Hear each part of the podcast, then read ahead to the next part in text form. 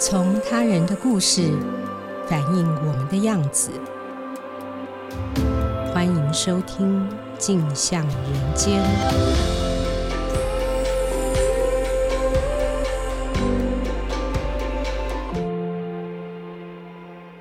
各位听众，大家好，欢迎收听由静好听与静周刊共同制作播出的节目《镜像人间》。我是《静周刊》人物组副总编辑王景华，今天要和大家聊的是谁杀了包奇宇？台湾第一起海军石棉国赔案的报道。来和我们分享的是《金周刊》人物组的记者蒋怡婷。怡婷，请先和大家打个招呼。嗨，大家好。嗯，海军石棉国赔案，乍听之下，这好像是一个硬邦邦的题目。实际上啊，怡婷很厉害哦。如果你喜欢冷硬派的侦探推理小说，我想你一定也会喜欢这篇报道。为什么这么说呢？因为这个报道的主人公叫做包奇宇，他在故事一开场就过世了。到底是谁杀了他？怡婷像侦探一样，用各种研究、书面线索，甚至是审问式采访的技巧，去拼凑大量的证据。找出最该为这起悲剧负责的凶手，我们就听怡婷来说说这个故事吧。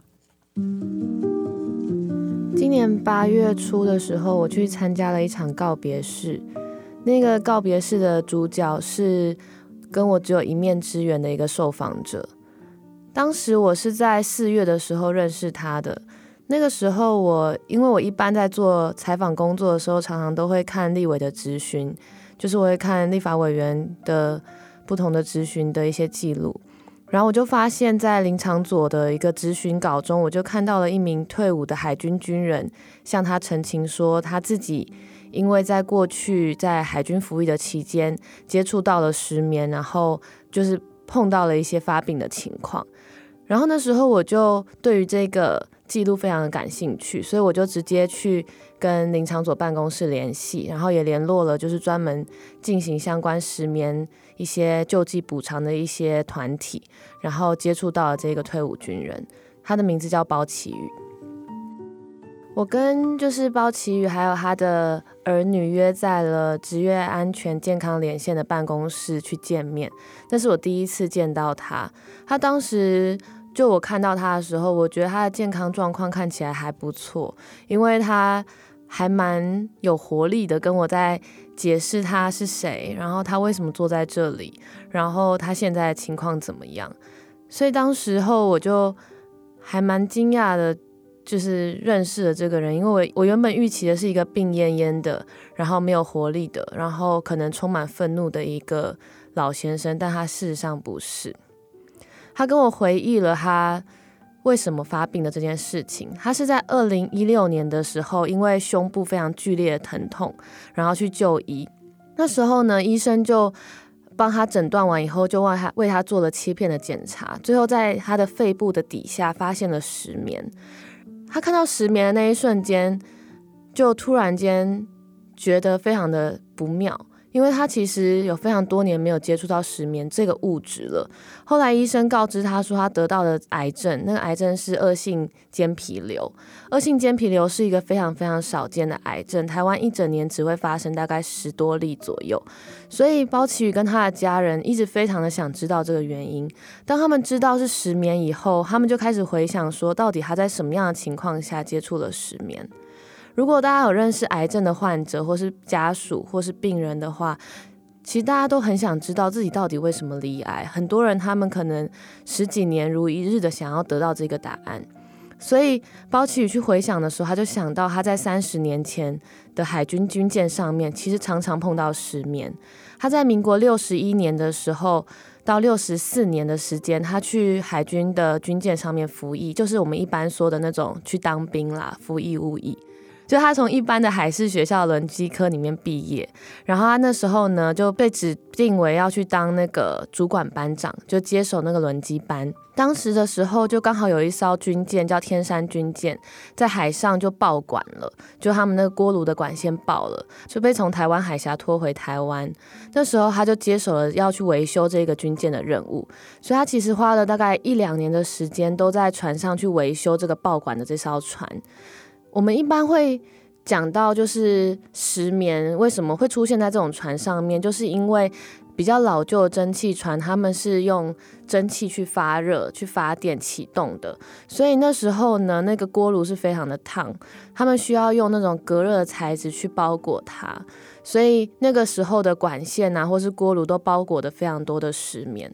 那在那样的情况底下，包奇与其就是在一个石棉漫飞的情况下接触到了石棉这个物质，并且长达一两年的时间。当他回想这个铺路的情况以后，他就觉得他需要有一个人，或是需要一群人向他解释说，为什么我会得到这个疾病，为什么我会。得到这样的一个癌症，因为恶性间皮瘤是一个非常罕见而且非常致命的癌症，一般的人大概八到十四个月就会过世了。但是包奇宇跟他的家人非常积极的在进行治疗，所以他大概比一般的患者多活了比较长的时间。他在去年十一月的时候就决定要跟国军提起一个国赔的申请。他其实自己。跟他的家人是非常的靠自己的写了一个申请书，他们甚至没有去咨询一些律师啊，或是没有去找我们想象中可以找的那些团体去写这样的申请书，他们就靠自己写了一封申请书去给国防部。但过了两个三个月之后，他们就收到国防部的回函，就是说，因为你得到的这个疾病的时候。呃，你在服兵役的这个期间呢，我们的国赔法还没有生效，还没有施行，所以你的这个请求我们要拒绝你。他就很快拒绝了包奇的请求。我见到他的时候，他就是已经被国防部拒绝的情况之下，我印象很深刻。当我在重听整个录音档的时候，其实包奇是在这一段的时候，他是特别的生气的。就是他是在这一段的时候才让我感受到他很激动，因为一般像我们碰到很多陈情人，他可能常常都很激愤啊，或者常常会感觉很痛苦，但包奇宇在跟我聊天的过程里面都没有，他其实一直都非常的带有笑容，然后非常的乐观的去讲他自己的事情。但直到这一段的时候，他就跟我说，我们的海军司令部啊。他发病的时候，并不是民国六十年的时候，而是当下这个现在。他的疼痛是在当下这个现在发生的。后来，他的儿子跟我说，其实包奇宇在当天是非常的痛的。在我跟他见面的时候，已经是他癌症末期了。那时候，他必须用到非常高剂量的吗啡贴片才能够抑制疼痛，那几乎是一种麻痹的状态。他是在一个麻痹的状态底下。来到离他家很远的地方，因为他其实住新北市，所以他也是舟车劳顿的来到我们就是访谈的地方跟我见面。所以事实上，他那一天其实是非常的想要跟大家讲这件事情才出现的。跟他聊过那一次之后，我就决定，嗯，那我要把这个报道完成。但是后来就过了非常多的时间，因为刚好我接触包奇的时候，是我刚换了新工作到这里的时候。然后我就开始适应整个新工作的节奏啊，然后做其他的报道。当我七月的时候，突然间想到啊，这个案子是不是要再追下去？我是不是应该要开始做一个更正式的访谈，更正式的，比如说录影啊、照相这样子的。所以当我七月跟包先生联系的时候，我发现他没有回我的讯息，我就直接跟他儿子联络。他只跟我说啊，爸爸前几个礼拜住院了。但是他下礼拜回来的时候就可以再跟我见面，所以我就说好，那我们就约定那一天。但是到了我们约定的前一天，他儿子就传讯息跟我说，爸爸又住院了。他传爸爸又住院的时候，我就心想，哎呀，好像不太妙，就是感觉出来他的身体状况好像很不好。所以我就在八月初，大概父亲节时间左右，接收到他的就是离开的消息。所以今年八月初我就去参加这场告别式，然后在告别式上面，其实因为我是坐在非常后面，我就看到第一排坐着一排的海军的将领们，他们就坐了四五个人坐在那边，然后向包奇宇致意，然后要送他最后一程这样子。在那个现场，我一直觉得我非常不了解这一个人。我一直回想我跟他见面的情况，我就想起他非常笑容可掬的样子，跟他一度有点生气的样子。但是在那个告别式现场，当我看到他儿子轮播的爸爸生前的一些影片的时候，像是爸爸去起重机的照片啊，或是以前当商船轮机长在世界各地跟外国的女孩子合照啊，或是跟日本的大副啊，或是跟日本的轮机长合照的时候的那些照片，我就忽然间意识到我对这个人还有很多很多不了解，但是我非常可惜的没有办法再跟他多聊聊以前的事情了，所以在离开告别式的时候，我就。更确定的这个报道必须更加速的把它完成，所以我就花了几个月的时间把这个报道做完了。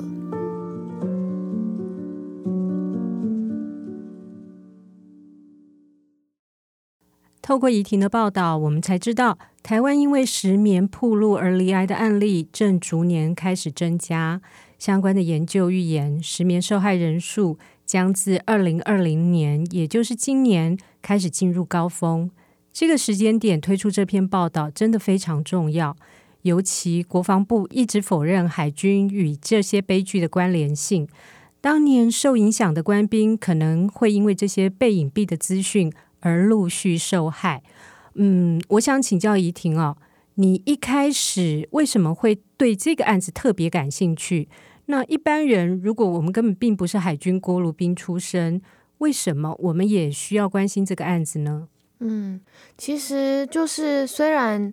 石棉它其实不仅是国防工业的产物，它其实是整个国家在迈向工业化的过程中的一个象征。嗯、不止台湾，像是日本啊、美国啊，或是其他亚洲国家，他们从大概一次、二次大战的时间就开始非常大力的使用石棉。嗯、如果我们去看财政部的关务署的统计，台湾的石棉消耗量在一九八零年代中期来到一个高峰。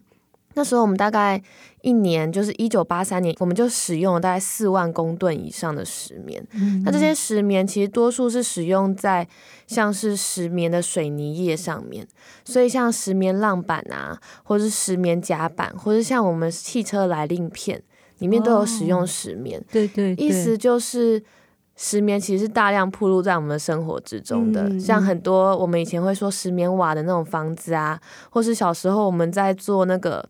实验室的时候，不是都会用石棉棉片烧酒精灯吗？啊，真的吗？对，所以其实石棉是大量的出现在我们的生活之中的。它过去被认为是一种神奇的矿石嘛，它非常耐热啊，然后耐酸碱，然后防火，所以不仅是国防工业上面大量在使用它，我们一般的民生的产业上面其实也不断使用它，嗯、像是冷气设备里面有些也会有。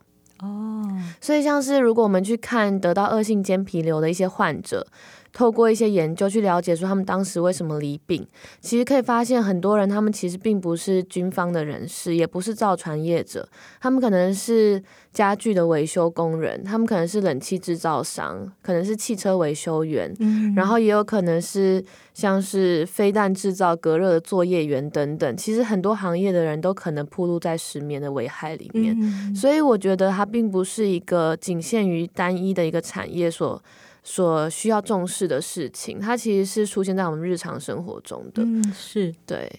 而且台湾也算是就是整个石棉的这个禁用非常晚的一个国家，像国外可能像欧美国家八零年九零年代就不断的在呼吁说不要再使用石棉了，但台湾直到二零一八年，就是前年我们才正式的禁用了石棉，嗯，所以我觉得在这个时间点去提这一个议题，其实还蛮重要的，嗯，对。那我自己对这个议题会特别的关心，其实也是我过去几年间一直有在做跟职业病有关的报道，然后在前几年我有接触到一个失眠的案例。对，那时候其实接触到是失眠的受害者的家属，因为他们家的父亲已经过世了，那他也是曾经暴露在失眠的环境里面。那个时候，所以也不是海军，不是海军。嗯，对。不过那时候让我比较印象深刻的是，通常我们要跟失眠的患者，或是像这样子失眠的职业病的人去接触的话，他们通常都已经过世了。就是他们一般像刚刚提到，就是八到十四个月的生存期间嘛。如果是得恶性间皮瘤的话，所以其实我很少真的见到。当事人本人可以听他们真正的去讲，说我当年是怎么铺路到失眠的，我生病的情况到底是怎么样子。嗯、所以当时我一看到那个报告写的是包先生本人出来讲的时候，我就非常的惊讶，想说啊，那我一定要见包先生一面。嗯，很珍贵的一个采访。可是你这次指控和交手的对象哦，正好是国防部。那我们可以想象哦，官事的那个制式回应，往往就是铁板一块。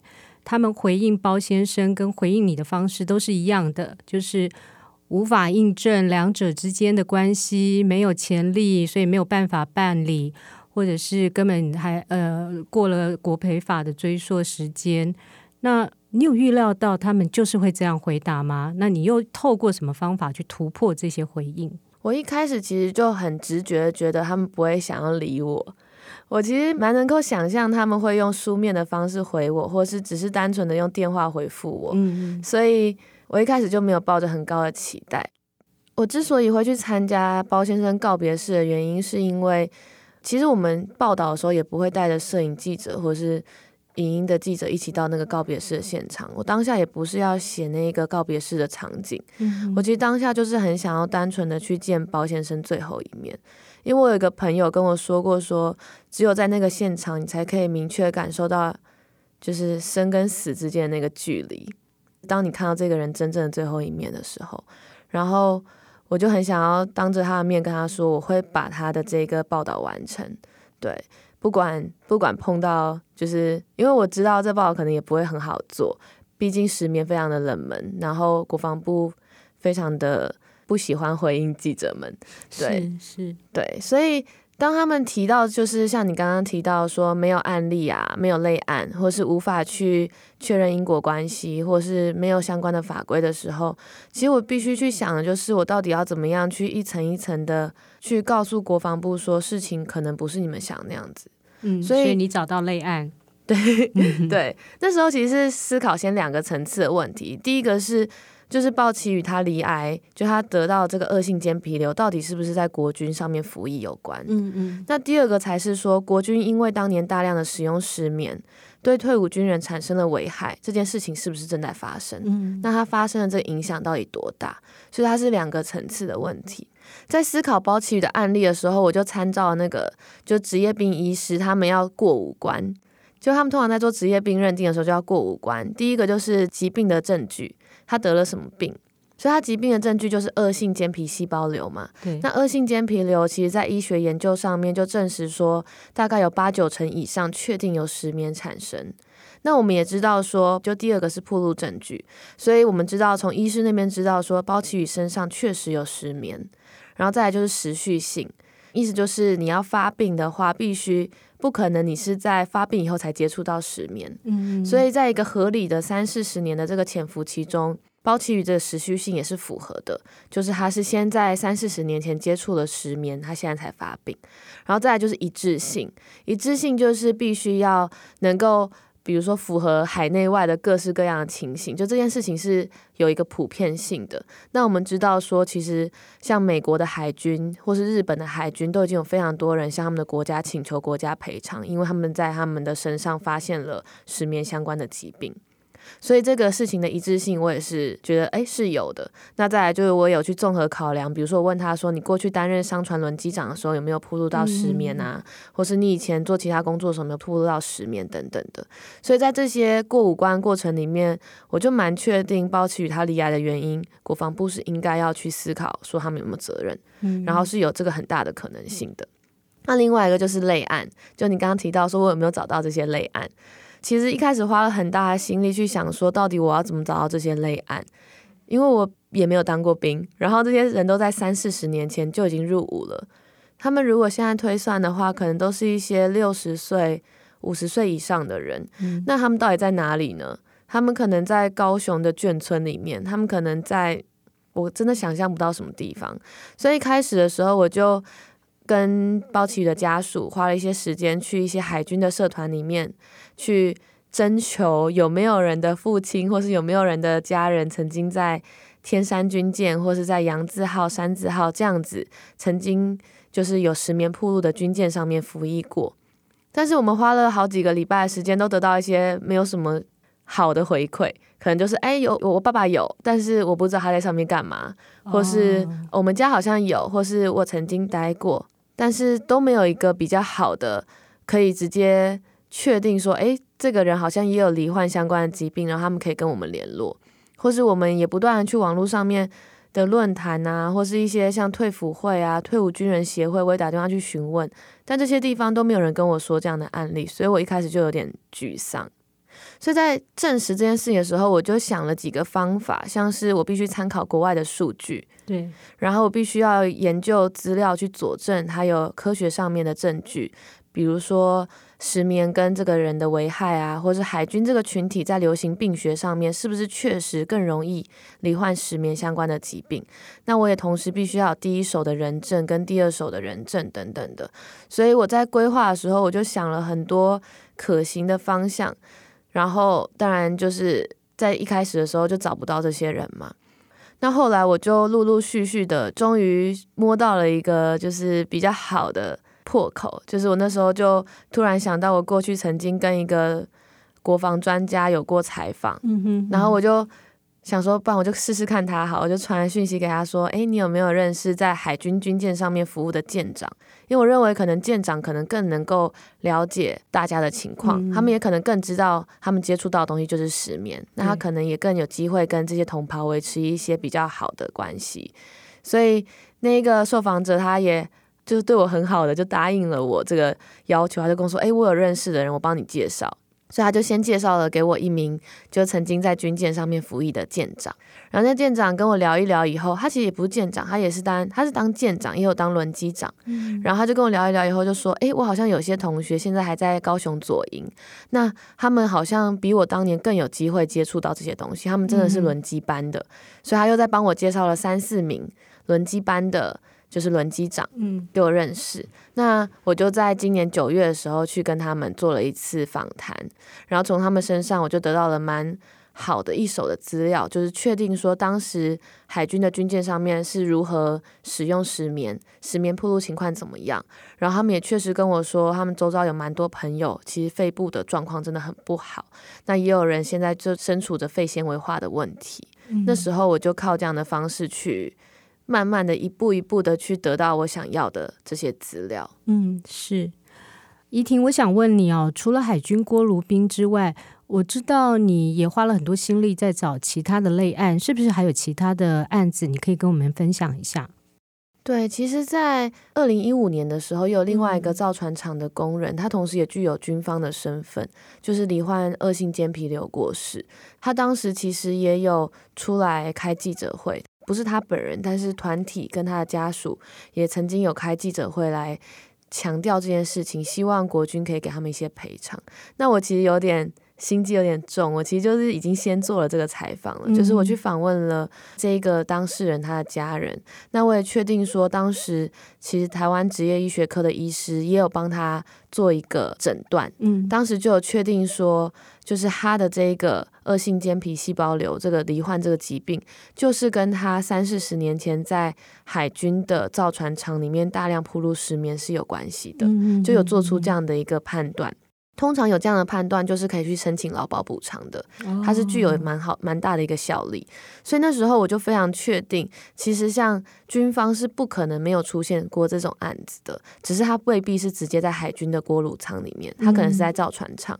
所以当时我在问那个军方的发言人的时候，我就问他说：“你确定真的没有类案吗？军方从来没有接过类似的消息吗？”他就说没有。然后我说：“那？”杨先生呢？二零一五年的杨先生不是开过记者会吗？然后他们说啊，那个我们也不确定到底因果关系。嗯，那就算他要请求赔偿的话，可能还是不溯及既往，可能国赔法也没办法赔这样子。嗯。但是我觉得不能否认的就是，确实有这样的事情是在发生的。嗯，对，是。那回到就是这个海军十年国赔案的报道来讲，你最希望这个报道出刊之后，它能够带来哪些改变或影响吗？嗯，其实在这个报道里面呢、啊，就是我有不断的去跟国防部确认很多事情，比如说当他们跟我说没有类案的时候，我就会跟他们说，没有啊，美国海军发生超级多诶，嗯，就是美国海军的页面上面就有很多，比如说专门在替这些退伍军人打官司的律师。或是专门替他们打官司的一些团体，他们每年都有在做这样子的事情，然后再从国家那边得到很多补偿跟一些国家赔偿的一些案例正在发生。但是海军就会一直跟我说啊，没有这件事情啊。所以像我刚刚提到的，除了我刚刚访问那些轮机长嘛，其实我也透过职业安全健康连线找到另外一名海军，他也是确定在军舰上面服役过，而且他也有得到。跟石棉有关的一个病变，正在他的那个肺部也有石棉的沉积，未来也很可能发病。但是因为一些就是私人的因素，他不愿意受我们的访问。他认为就是海军是他奉献一辈子的地方，他不想要跟我访谈。嗯，所以我其实从很多的案例里面发现，这件事情确实在发生，但是国军甚至不愿意去面对说这件事情在发生。当林长佐办公室去问他们说：“你们愿不愿意去估计一下，大概有多大的人数可能遭受危害的时候，他们也说他们算不出来。”所以我在这个报道里面就还蛮赌气的，写了一段说我要帮他们算这个人数，所以我就从他们那个提供的资料里面，我就大概的算出，比如说当年曾经有石棉使用石棉的那些军舰有哪几艘，然后这几艘船上面编制为轮机科的有多少人，可能接触到石棉的有多少人，然后我就算了一个大概四千人这样的数字，嗯、对，但是这个四千人是，是很值得重视、嗯、很大的一个族群哎，对，而且他可能还不是。最准确的，因为我没有去算说，如果是义务役，他三年来一次，他平明年就换人啦。嗯，对，我也没有去算说，可能像刚刚我提到的治安联他们的提供那个案例，那位先生他其实并不是轮机科的人，他也不是锅炉班的人，但他也一样离病了。嗯，所以其实这个群体可能是更大的，只是海军他也不愿意面对。嗯，除了包先生的这一个案子，我希望国家可以重新的去检视说。我们如果国家赔偿法真的行不通，因为它在施行之前，是有没有可能我们有其他补偿方式去进行？不要让这一家人他必须自己提起民事诉讼，或是他必须自己想办法找律师啊，找很多学者帮他们打国家赔偿的，嗯、比如说后续的申请或者实现。而是我认为海军可以更主动的去跟立委或是跟立法机关讨论说，针对这样的事情，我们能不能去。建立一个补偿的机制，这件事情是在发生的。像在日本，嗯、他们就是海军自卫队上面就有一个特别的失眠咨询窗口。对，那个窗口就是专门在做很多。如果你是退伍军人，你想要了解失眠的状况，你想要知道我身上这个疾病是不是因为失眠造成，你都可以去那边咨询。嗯，那我希望海军能做的就是能够有这样的一个窗口跟机制去承接住这些人，当他们知道。这件事发生在他们身上的时候，他们有一个对象可以去咨询。另外就是他们愿不愿意做相关的健康检查，就是我刚刚提到那四千人可能更多，他们愿不愿意去多花一点心力去了解他们的健康状况？嗯，对。其实后来我想了一下，就是我不是访问了一些可能是类案的人嘛，是，就是那一些轮机长啊，曾经在海军上面接触过石棉的人，其实他们当天给我一个也蛮复杂的心情，欸，诶，就是。我到底该不该去做健康检查？对，他们，其实，在跟我聊这个时候，嗯、他们说的好像是别人的故事。比如说，他们会说包奇宇作为义务役真的运气不好。嗯、但是当他们聊一聊的时候，就会发现这件事情也发生在他们身上啊。嗯、他们当年也曾经在烟尘弥漫的工厂里面。洽公过，他们也曾经大修过，他们也曾经接触过石棉。那个时候，国家明明就已经知道石棉是致癌物了。一九七七年的时候，国际癌症总署就列石棉为一级致癌物，但是国家还是让这些官兵持续的接触石棉啊。他们只有跟他们说，他们甚至没有说，他们只是官兵之间自己。在流传说哦，海美国海军有发生这种情况了，我们自己注意一点。嗯、但怎么注意，可能就是戴一个口罩，或是拿一个袖子挡一下这样子而已。嗯、所以，当我回想到我那一次采访的时候，我觉得其实蛮残酷的。他们其实也是潜在的受害者啊。对，那国防部为什么能够视而不见呢？当他们说他们总是为着这些官兵着想的时候。